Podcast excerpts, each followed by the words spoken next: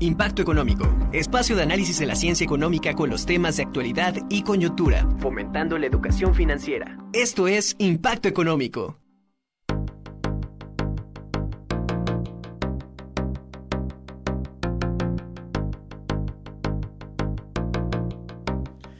¿Qué tal amigos? ¿Cómo están? Muy buenas tardes. Estamos en una emisión más de este programa Impacto Económico.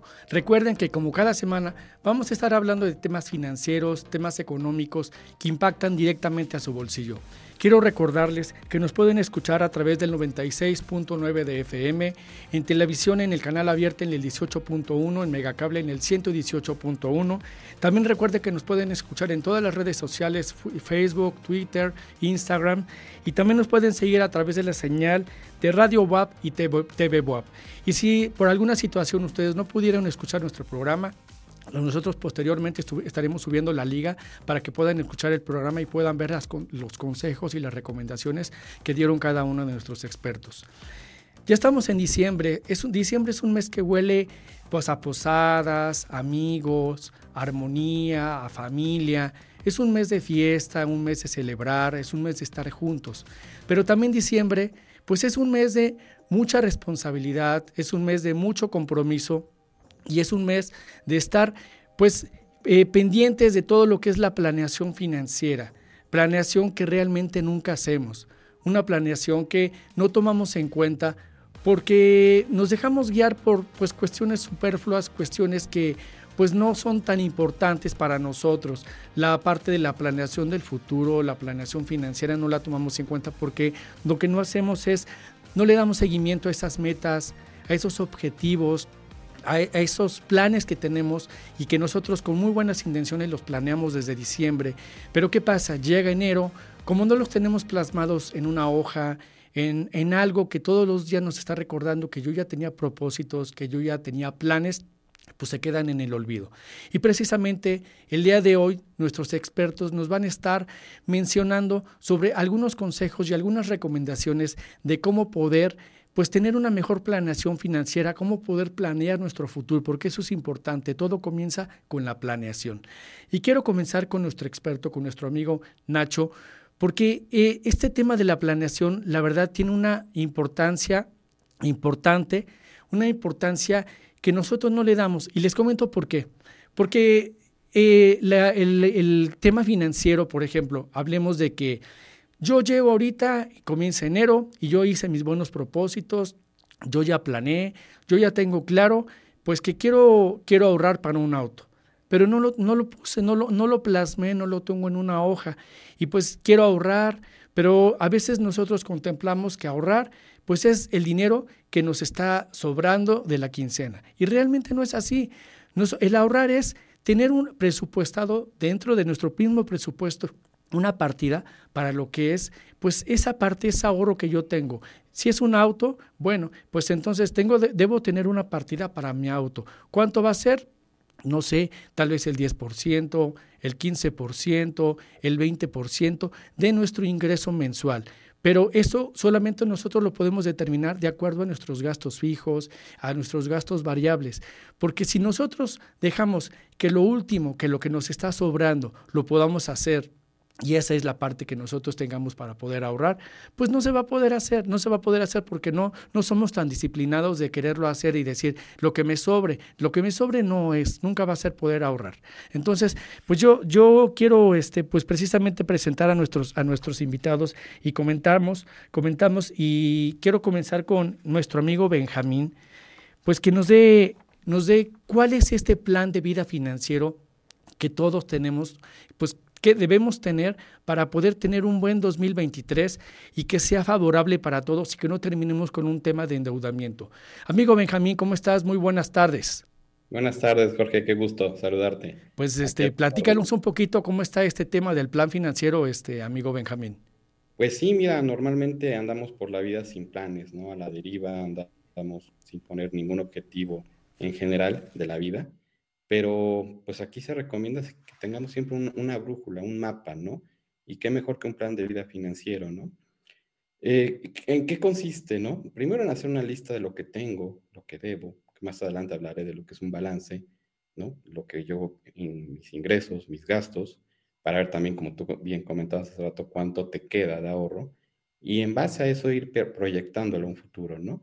Es hacer una, una planeación financiera en base objetivos, es decir, quiero cambiar o quiero comprar un auto, bueno, ¿para en qué tiempo? ¿Cuánto tengo? Ah, ok, me alcanza solo para la mitad del carro, probablemente el próximo año.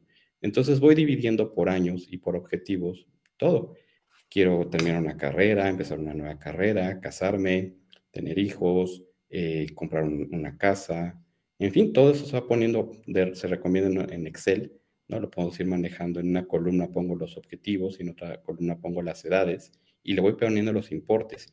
Y eso me va dando una, una idea muy clara de qué necesito hacer o ganar, percibir para poder lograr mis objetivos. ¿no? Es plasmarlos en el papel. Todos mis objetivos cualitativos, irles poniendo cantidades y fechas determinadas. Fíjate que qué importante lo que tú nos estás comentando, plasmar. Yo creo que esa es una, una, palabra importante, plasmar, porque si nosotros no plasmamos pues nuestras ideas, pues todo queda en el aire y, pues realmente nunca lo llevamos a cabo. Eh, quiero que también Nacho, Nacho Trujillo nos comente pues precisamente sobre ese tema, que nos diga qué es el tema de la planeación, por qué es importante planear, porque realmente pues sabemos que existe la palabra, la palabra planear, pero no, no le damos la importancia necesaria. ¿Por qué es tan importante planear, Nacho? Muy buenas tardes, muy buenas tardes, Nacho. ¿Qué tal, querido amigo? ¿Cómo estás? Muy buenas tardes. Te saludo a ti y a toda la gente que nos acompaña ya en el tan esperado lunes de impacto económico. Y pues bueno, la idea de la planeación es fundamental. Hay una frase que creo que resume todo lo que vamos a estar platicando durante el programa y a mí me gustaría empezar diciendo lo siguiente. Aquel que falla en planear está, falla, está planeando fallar realmente. Entonces, la idea es esto. Nosotros, en la medida en la que tengamos una claridad respecto a dónde queremos estar en la vida, vamos a poder andar hacia esa dirección. Dicen por ahí hay un cuento que yo creo que mucha gente en algún momento de la vida lo ha, lo ha, visto, por lo menos en película, que se llama Alicia en el País de las Maravillas. Ella se encuentra en una encrucijada para saber hacia diferentes direcciones y no sabe cuál camino seguir. Se encuentra con el gato sonriente y le pregunta, oye, eh, ¿cuál es el camino correcto? Y el gato le dice, ¿hacia dónde quieres ir? Y ella, no sé. Bueno, entonces, si no sabes, cualquier camino es igual de bueno. Y creo que algo similar podría pasarnos a nosotros en la vida, en donde nos encontremos sin mucha claridad de cuál es el camino o hacia dónde queremos ir. Y esto se va a deber justamente a que no tengamos una correcta planeación.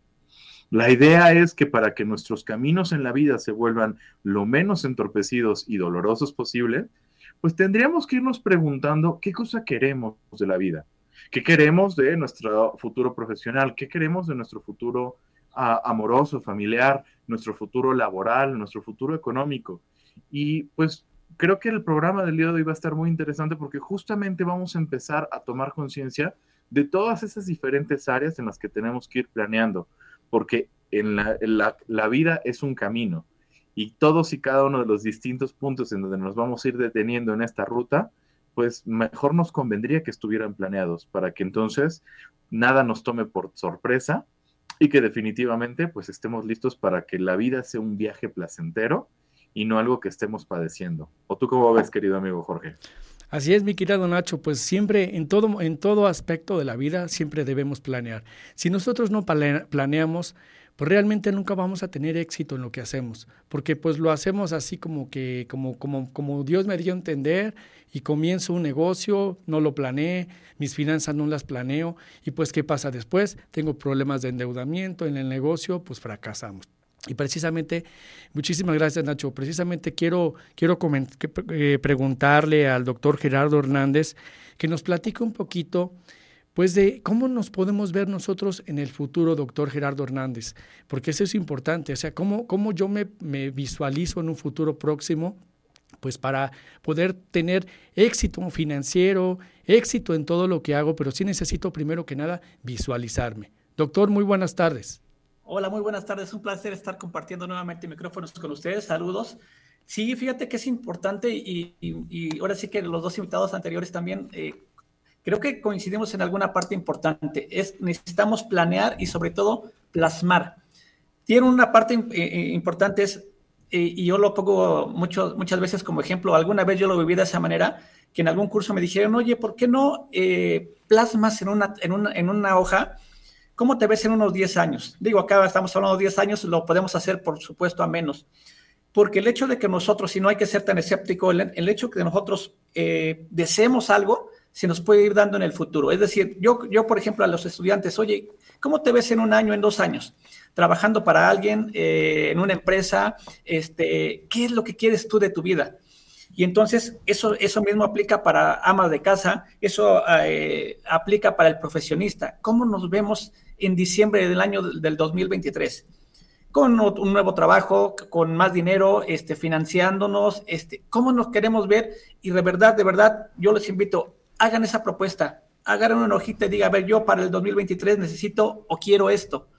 ¿Cómo lo vamos a ir logrando poco a poco? Seguramente en el transcurso del programa vamos a ver cómo lo podemos hacer económicamente, financieramente, pero esto no, no solamente aplica en aspectos económicos y financieros, sino también aplica a nivel personal.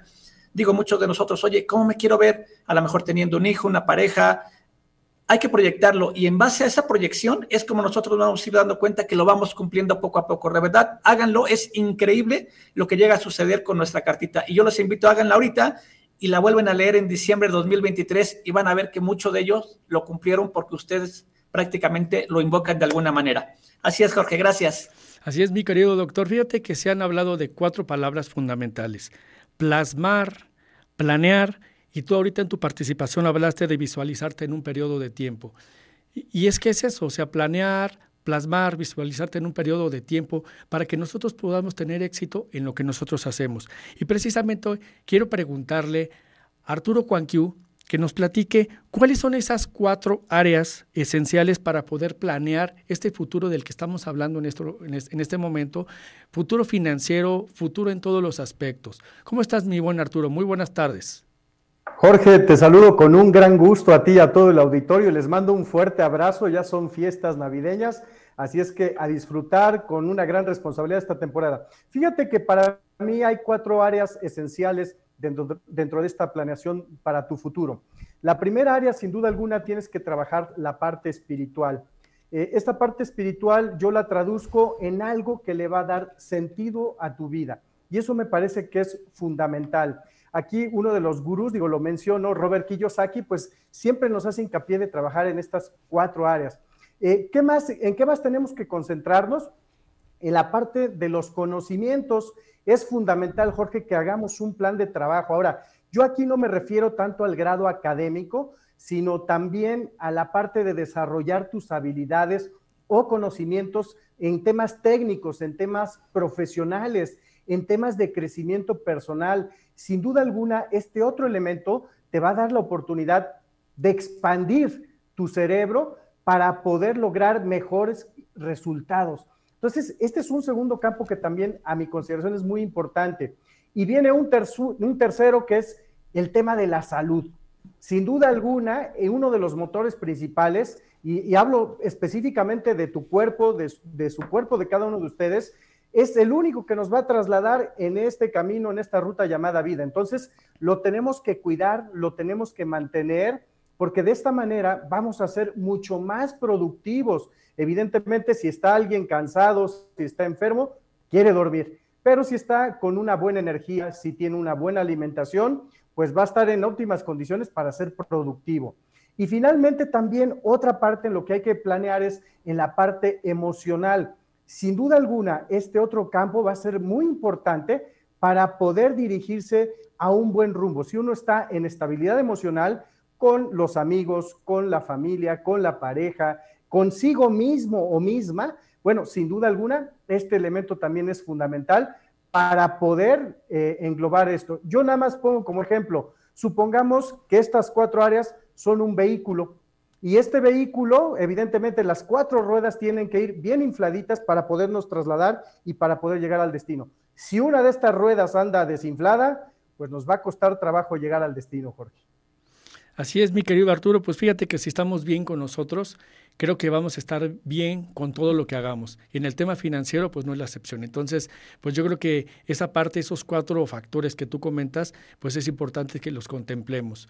Y hay una parte que también tenemos que visualizar y quiero preguntarle a Arturo, a, perdón, a Nacho, que nos comente Eh, ¿qué, ¿Cómo podemos nosotros visualizar esa parte cuando nosotros queramos hacer grandes? ¿Qué aspectos debemos tomar en cuenta? Pues porque el ser grande cuando somos pequeños nos llega muy rápido, cuando menos nos damos cuenta, ya tenemos 18 años, ya terminamos la universidad y a veces no sabemos ni lo que, pues, ni lo que queremos hacer porque no lo visualizamos desde que somos pequeños. Así es, Nacho, platícanos un poquito, ¿qué, qué podemos hacer para saber cuando seamos grandes? ¿Qué es lo mejor que nos recomiendas? Fíjate, ¿qué tal? Que, esa pregunta es bien interesante, ¿no? Como que es una pregunta que nos llega a la mayoría de las personas durante toda nuestra infancia. Hay otras diferentes y probablemente podremos aprender un, poquito. Creo que hay una gran cantidad durante la vida del niño.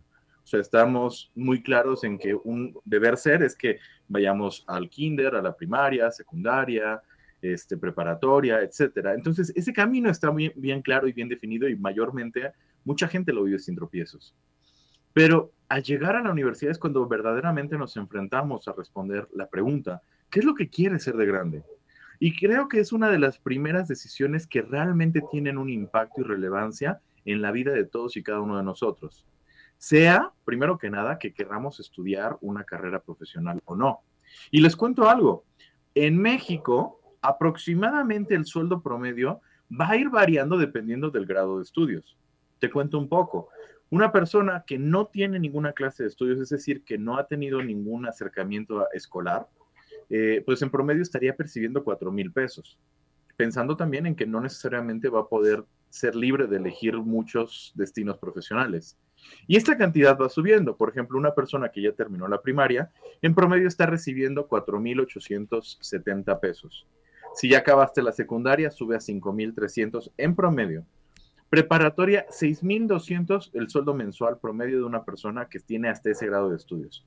El primer brinco importante en este, en este camino pues se da cuando ya se tiene un título de licenciatura.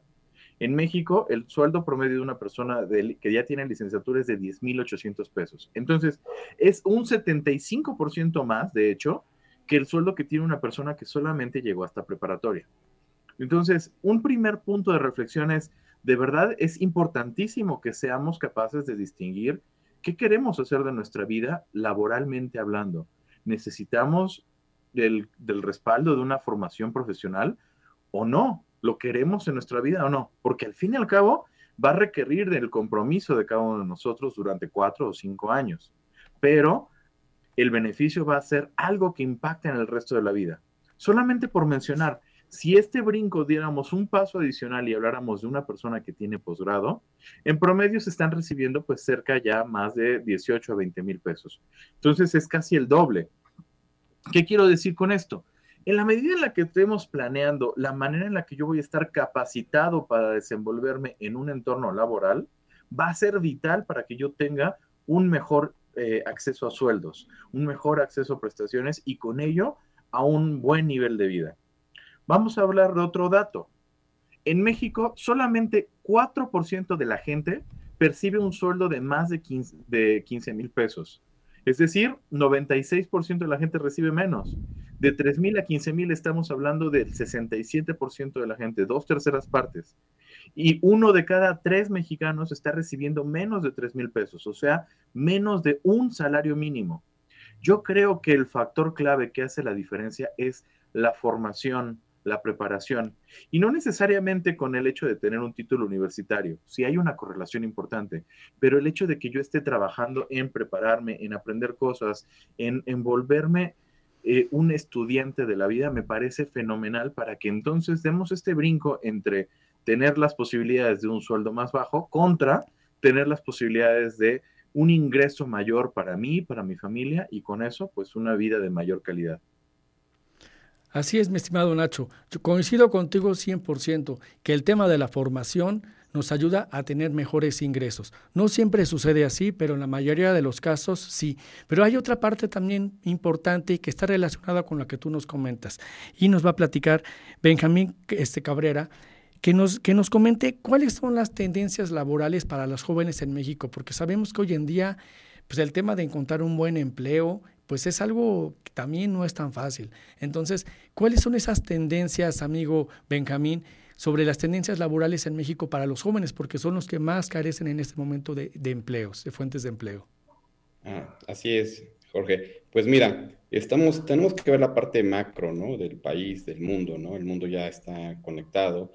Si bien empezamos ya con temas de hablar de, de puntos muy, muy centrales en los países donde ya la globalización ya permeó a un punto más de cuestiones locales. Y la tendencia para México, las críticas y todo, no pinta, no pinta mal, pinta inclusive bien, ¿no? Eh, China ya no quiere ser proveedor de Estados Unidos, están llegando muchas maquilas aquí a México, sobre todo en la parte de toda la frontera, maquilas para seguirle proveyendo a, China, digo, perdón, a Estados Unidos. y, la tendencia para, para México es eso, ¿no? Volvernos la mano de obra de, Estados Unidos, ¿no?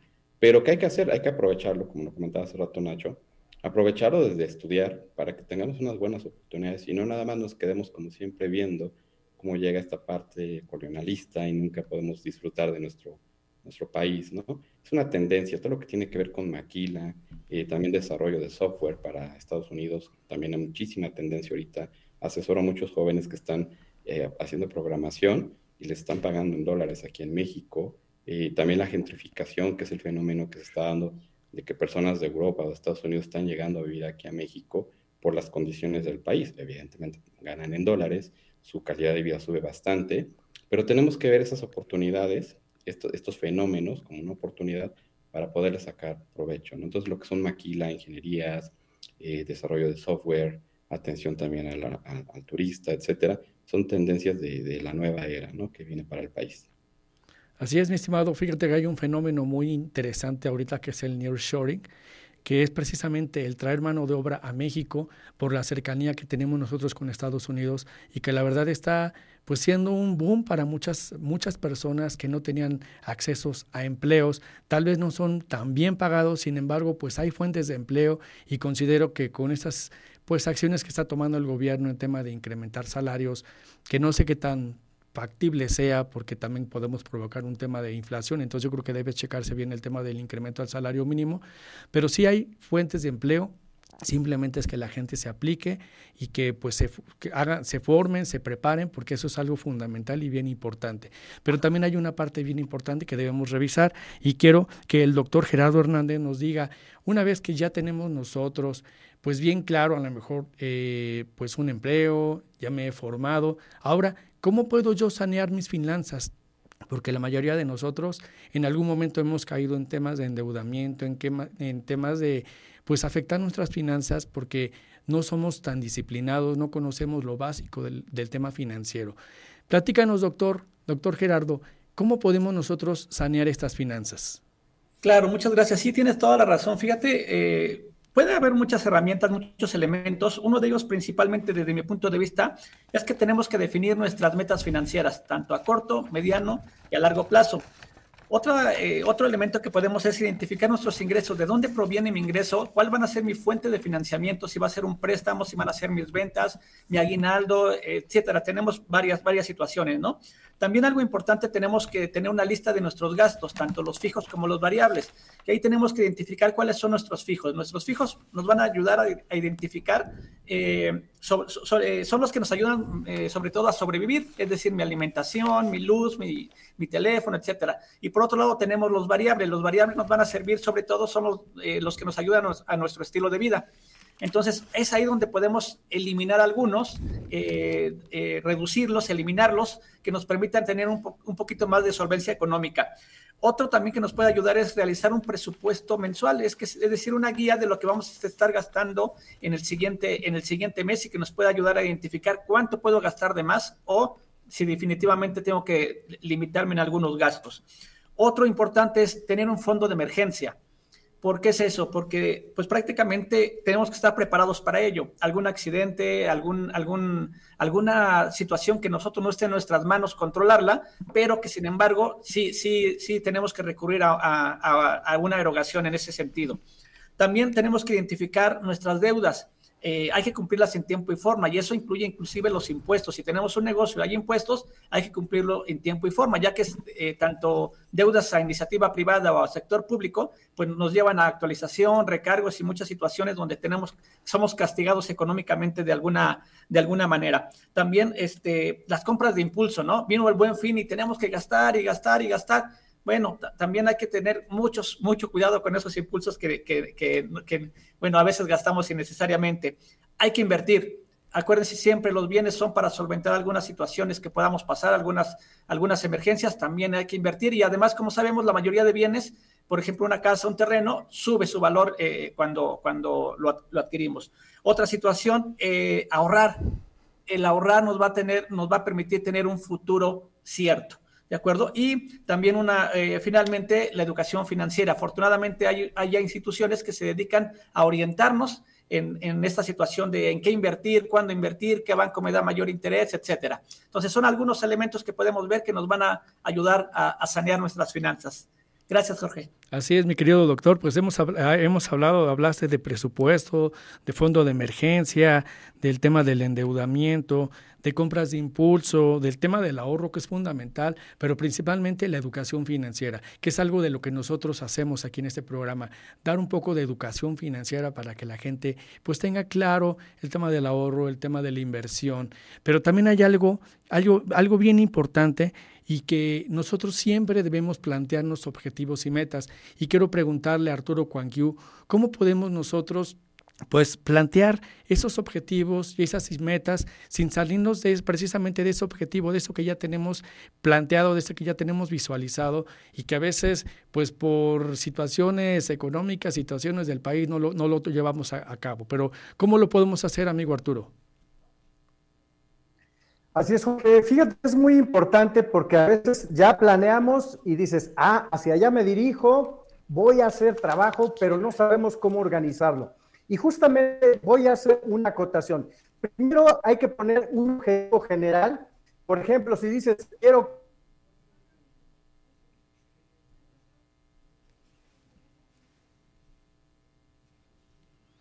Creo que, creo que se le cortó un poquito la, la comunicación Arturo, pero precisamente de esto que está platicando un poco, poco él de pues planear objetivos, planear metas, pues este, yo creo que regresando del corte vamos a poder seguir platicando con él porque es bien importante que nosotros podamos planear, plantear esos objetivos, esas metas para que podamos tener pues una buena situación financiera, podemos tener éxito en lo que estamos haciendo y de esta manera pues nos sintamos bien con nosotros mismos.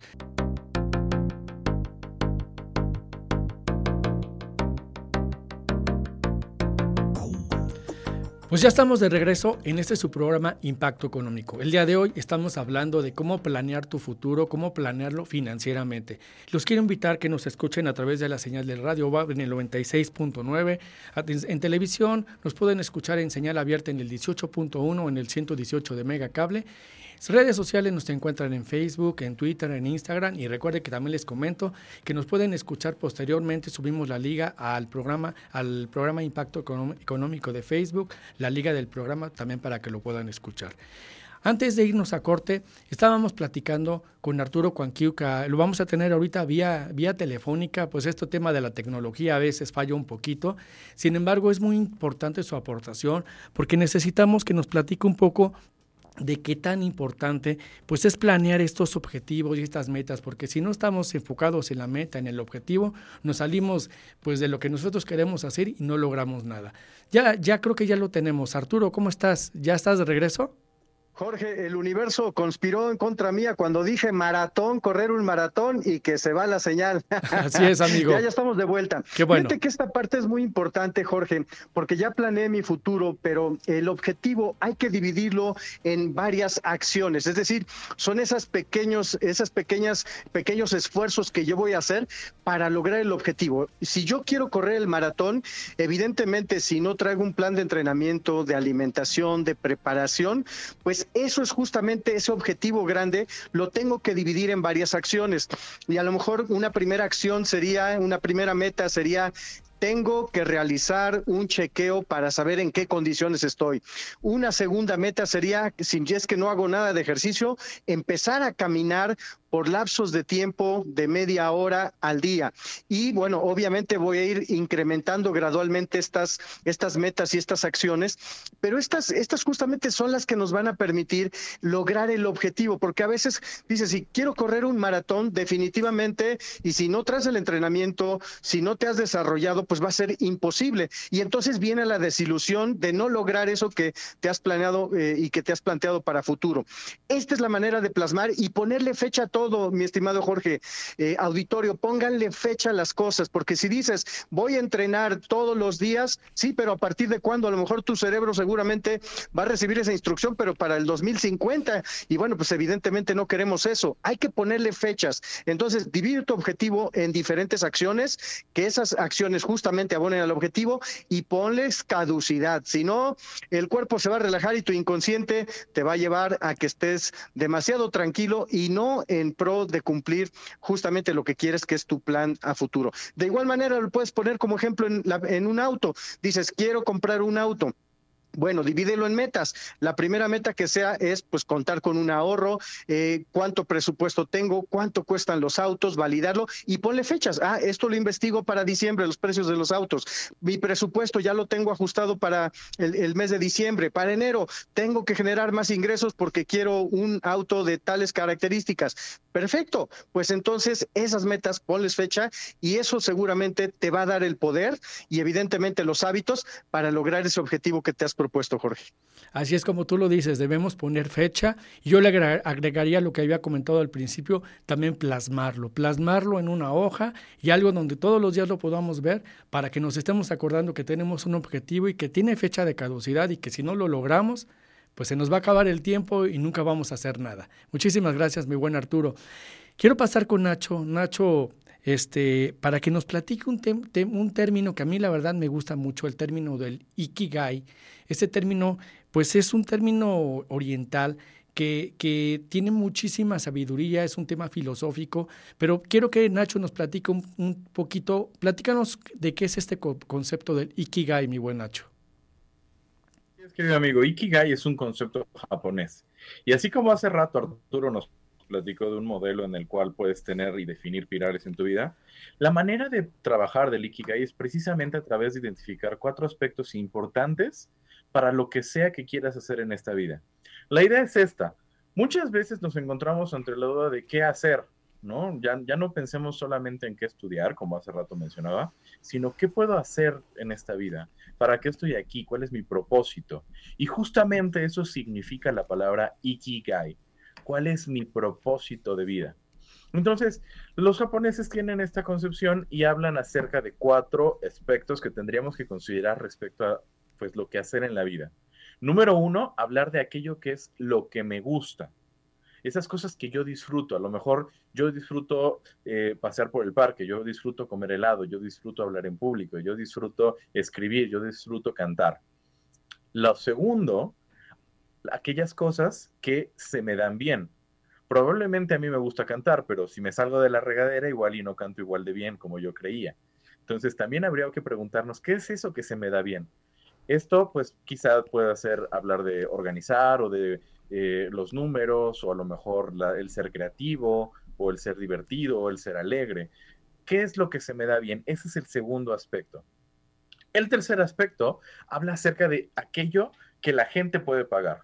¿No? A lo mejor yo canto bien y, me gusta cantar, pero pues probablemente la gente a mí no me va a pagar porque cante, porque lo que yo quiero cantar no es algo que le guste, por ejemplo, ¿no? Pero tal vez haya cosas en donde yo lo disfrute, se me da bien y también la gente quiera pagar por ello. Y el cuarto aspecto es lo que el mundo necesita. Eso que le hace falta a nuestro planeta, a nuestro mundo, a nuestra sociedad, ¿Qué es eso que el mundo necesita y que yo puedo hacer? Si se juntan todos estos elementos, precisamente caigo dentro de lo que es el Ikigai. ¿Cuál es el tema? Si yo no puedo alinear los cuatro, voy a encontrar diferentes aspectos de la vida, pero que de alguna u otra forma me van a dejar algo a desear. Por ejemplo, si yo junto lo que me gusta con lo que el mundo necesita, encuentro aquello de lo cual es mi misión en la vida, pero a lo mejor no se me da bien quizás sí me gusta y quizá el mundo lo necesita, pero ¿qué tal que no se me da bien? Entonces estoy en algo que pues eh, de alguna manera me tiene todo el tiempo en incertidumbre de si lo voy a poder hacer o no. Eh, tal vez pueda interactuar lo que se me da bien y lo que me gusta y encuentro mi pasión en la vida. Pero si no encuentro gente que pague por eso, híjole, pues probablemente lo voy a gozar y me voy a sentir realizado, pero no voy a tener la seguridad de un sustento económico. ¿Me voy dando a entender? Estos cuatro elementos son indispensables, porque si yo no tengo de los cuatro, pues de alguna u otra forma algo va a estar faltando. Tal vez yo pueda hacer algo en donde tengo mucho dinero y en donde estoy haciendo algo que le sirva al mundo, pero si no me gusta, me voy a sentir insatisfecho y hasta inútil. Entonces, piensa en estas cuatro áreas. Y yo lo que te diría para encontrar tu ikigai, tu sentido de vida, tu destino de vida, haz una lista de todas esas cosas que te gustan. Escribe todo aquello que tú disfrutas, todo lo que te gusta y que te encanta. Y ya alguna vez te había hablado de este ejercicio, pero simplemente recuérdalo. Todo lo que te gusta ya es una lista de 15, 20 cosas. Probablemente no la vas a hacer en una sentada, probablemente te va a tomar unos cuantos días. Luego, ve y revisa con la gente que está a tu alrededor y pregúntales, oye, ¿para qué crees que soy bueno? Te van a decir muchas cosas y habrá algunas que se repitan. Esas que se repitan, compáralas con las cosas que te gustan y vas a encontrar entonces aquello que tú disfrutas, que eres bueno y que la gente está dispuesta a pagar por ellos. Lo último que te faltaría es, pues bueno, en esos puntos en común, encuentra eso que el mundo necesita ya no solamente es pensar en hacer dinero, sino también en encontrarnos en una posibilidad que es que el mundo en donde estamos y el mundo en donde vivimos lo dejemos después de nuestro paso por él un poquito mejor.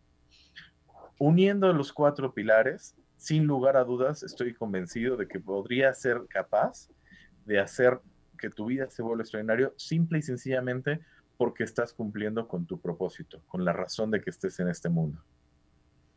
Así es, amigo, pues fíjate que me gusta mucho ese término, término de Ikigai. Lo que me gusta, pues es un propósito de vida, ¿no? Realmente para lo que soy bueno. Pero también hay otro punto fundamental y que quiero que nos platique eh, Benjamín Balcázar, que nos comente eh, cuáles son esas habilidades, porque yo puedo ser bueno para algo, yo puedo hacer algo que me guste, pero también se requieren habilidades. ¿Cuáles son esas habilidades de la nueva era que nosotros nos sirven para poder tener éxito en lo que hacemos? Así es, Jorge. Bueno, pues ahorita tenemos todo un tema de, que el mundo ya cambió, ¿no? El mundo está completamente digitalizado, mucha gente, pues es el nuevo paradigma tecnoeconómico, social en el que estamos viviendo, donde las potencias ya no son. Estados Unidos perdió toda la hegemonía que tiene, ya ahorita vienen otros eh, participantes en el mundo y pues por ende va cambiando toda la, toda la tendencia, ¿no? Eh, sí, tenemos que, una de las habilidades sí es centrarnos en el Ikigai, que es una filosofía extraordinaria, pero también tenemos, no podemos perder de, vista todo lo que viene en la parte de digitalización. Todo ya es digital, entonces ahorita lo que a, muchos jóvenes les, les aconsejo siempre, o les doy mi punto de vista, es que se preparen en lo que es programación. Programación, ya quien no programe, quien no sepa robótica, quien no sepa inteligencia artificial, va a quedar fuera. Se dedica a lo que se dedique, ¿no? Hemos, eh, ya lo he comentado en algunos otros programas, que cuántos empleos van a desaparecer precisamente por la inteligencia artificial y por la robótica. Entonces, tenemos que empezar a, aprender a desaprender, a desaprender para aprender y así un círculo constante, ¿no? De aprendizaje, desaprendizaje, porque el mundo está cambiando en ese punto. Es una de las habilidades también que hay que tener, ¿no? Aprender a desaprender, ¿no? Otra habilidad, además de saber programar, es meterse en temas de, eh, ah, bueno, quien quiera, ¿no? Análisis de datos, eh, machine learning, todas estas nuevas habilidades que también tiende, ¿no? También aprender a, expresarse y todo con un sentido mucho desde el ser, no tanto ya del tener, sino como comentaban en, el segmento anterior con, con, Nacho, la parte del Ikigai se centra en el ser y normalmente estamos en el tener y luego el hacer. Y en, en la nueva era lo que tenemos que es centrarnos en el ser, lo que me gusta, lo que puedo, donde pueden pagarme y, lo que, y para lo que soy bueno. Es una de las habilidades y, también la, más importante al final de cuentas aquí en el país es la habilidad de cooperar y trabajar en equipos.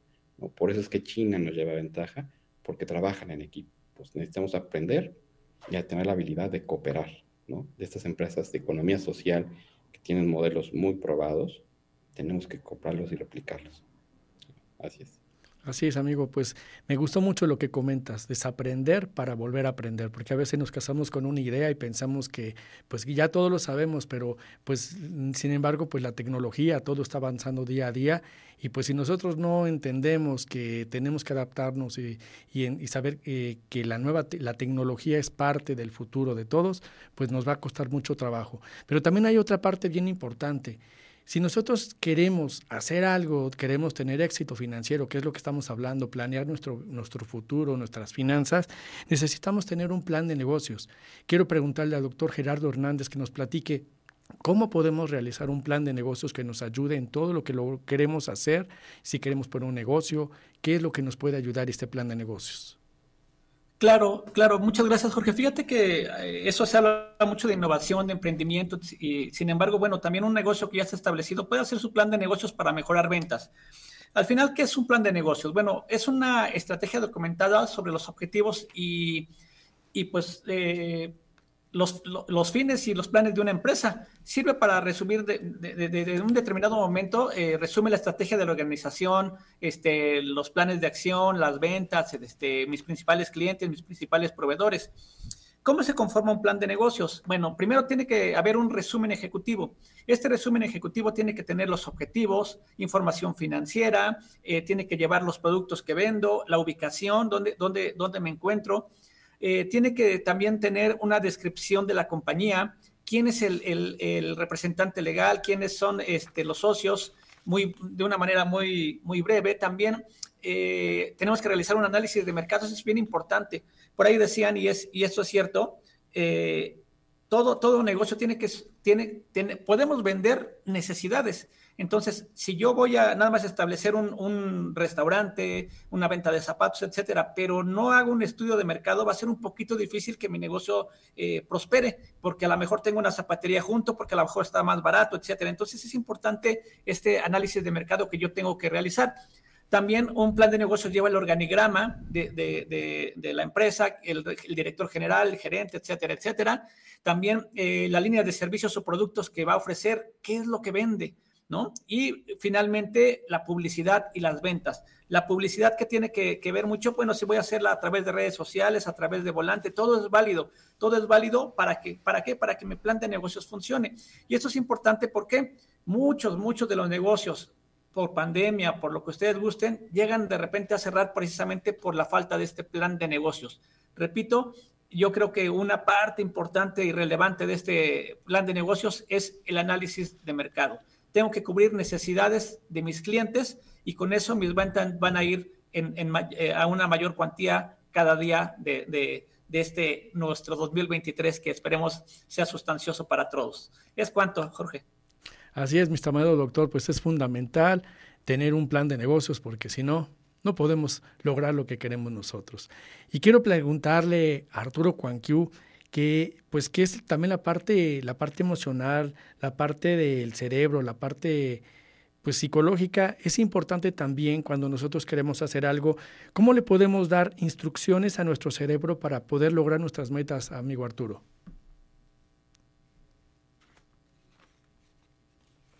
Creo que no te escucho, Arturo. Bueno, bueno, ¿me escuchas? Ya, ya te escucho, ya te escucho. Perfecto. Fíjate que este tema es muy interesante, Jorge, porque si en este momento yo les digo a ti y a todo el auditorio, piensen en una casa blanca. Y entonces automáticamente tu cerebro y el cerebro de nuestro auditorio va a empezar a pensar en mucha información, ¿no? A lo mejor algunos piensan en la Casa Blanca, a lo mejor algunos se imaginan una casa de teja, algunos se imaginarán una casa que está en la playa, en la orilla de la playa, no sé. Eh, nuestro cerebro diariamente procesa una gran cantidad de información, muchos datos, ¿no? Y es importante que le demos instrucciones claras a nuestro cerebro.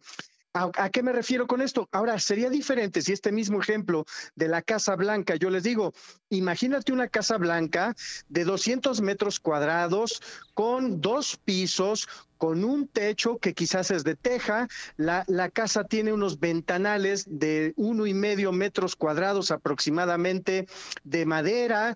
Eh, tiene una puerta de madera de dos metros de altura. En el interior hay tres habitaciones ¿Qué, es importante y por qué empiezo con este ejemplo, Jorge? Porque el cerebro empieza a registrar justamente esta información que es importante. Entonces, para que yo pueda planear mi futuro y para que pueda planear mis actividades, a mi cerebro yo le tengo que aprender a dar instrucciones claras. En este segundo ejemplo estoy convencido que tu cerebro ya estaba empezando a visualizar justamente las descripciones que yo estaba haciendo. De esta misma manera tenemos que ser muy claros en cuanto a lo que nos queremos plantear en la vida, porque los objetivos se tienen que materializar dos veces.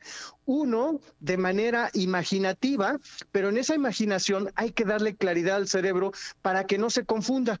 ¿Por qué? Porque si le dices al, al cerebro, oye, ¿vas a hacer ejercicio? Nunca lo va a registrar. Entonces tengo que aprender a darle una instrucción muy clara al cerebro, decir, a partir del 6 de diciembre de 2022 vas a caminar 40 minutos diarios ya le estoy dando una instrucción clara con fechas a mi cerebro para que empiece a procesar de una manera distinta y no va a estar esa información divagando. Por eso puse el ejemplo de la casa, Jorge, porque eh, evidentemente cuando decimos, imagínate la casa, pues cada quien trajo la imagen que quiso a su cerebro. Sin embargo, ya cuando empieza uno a clarificar, el cerebro empieza a dar esa instrucción clara, el cerebro se empieza a enfocar, que eso me parece importante para poder cumplir con éxito los objetivos y las metas. Y bueno, sin duda alguna no hay fórmula mágica, Jorge. También los hábitos es eso, es eso que nos va a permitir y la constancia lograr ese resultado y ese plan que estamos queriendo llevar a cabo. Para que no nos sorprendan, démosle instrucciones claras y precisas a nuestro cerebro y como lo dicen, por escrito y además con un tablero de control donde yo puedo ir evaluando si sí estoy cumpliendo o no con esas acciones, esas metas para lograr mis objetivos grandes. Muchas gracias, amigo. Pues programamos nuestro cerebro. Y también hay, hemos hablado de un plan de negocios, pero algo que también es bien importante es cómo elaborar un análisis financiero. Y quiero que Benjamín Balcázar nos platique un poco cómo es esto del análisis financiero, cómo lo podemos lograr, cómo lo podemos hacer, porque si no tenemos claro ese tema del balance financiero, nuestro negocio no puede tener frutos. ¿Cómo estás, Arturo? Eh, perdón, este Benjamín. Pues sí, normalmente, como comentaba hace rato Arturo, ¿no? Empezamos a divagar cuando no nos enfocamos, ¿no? Eh, ¿Qué es un balance? Es realmente, en términos contables, es la relación entre un activo y un pasivo. Ahora bien, ¿qué es un activo? Activo es aquello que me deja dinero, ¿no? O que lo puedo convertir en dinero o el dinero en, sí, per se. Ese es un activo. Y pasivo son las deudas que tengo o lo que me queda, lo que me quita dinero, ¿no? Lo que más tenemos todos. ¿Qué se recomienda en estos tiempos, hacer un balance de cómo estoy. Un balance, yo siempre le digo a mis, a mis clientes, es hacer un análisis como de sangre para saber cómo estoy al día de hoy, cuánto debo, cuánto tengo, y ya en base a eso yo ya puedo proyectar para el futuro, ¿no? Y puedo hacer un balance de cómo me quiero ver en el siguiente año y después cotejarlo con, con el que voy, voy teniendo, ¿no? En un, en un tablero de control, en un presupuesto, pero Mucha gente no sabe cuál es su balance, ¿no? Ni siquiera sabe cuánto tiene, mucho menos cuánto debe. Le da miedo meterse el tema de la deuda y le genera estrés y pues, por, obvias razones tendemos a no, a no afrontarlo, ¿no? Sin embargo, la parte más importante en el, en el tema de la, del balance es saber a dónde estoy y a dónde quiero llegar, ¿no?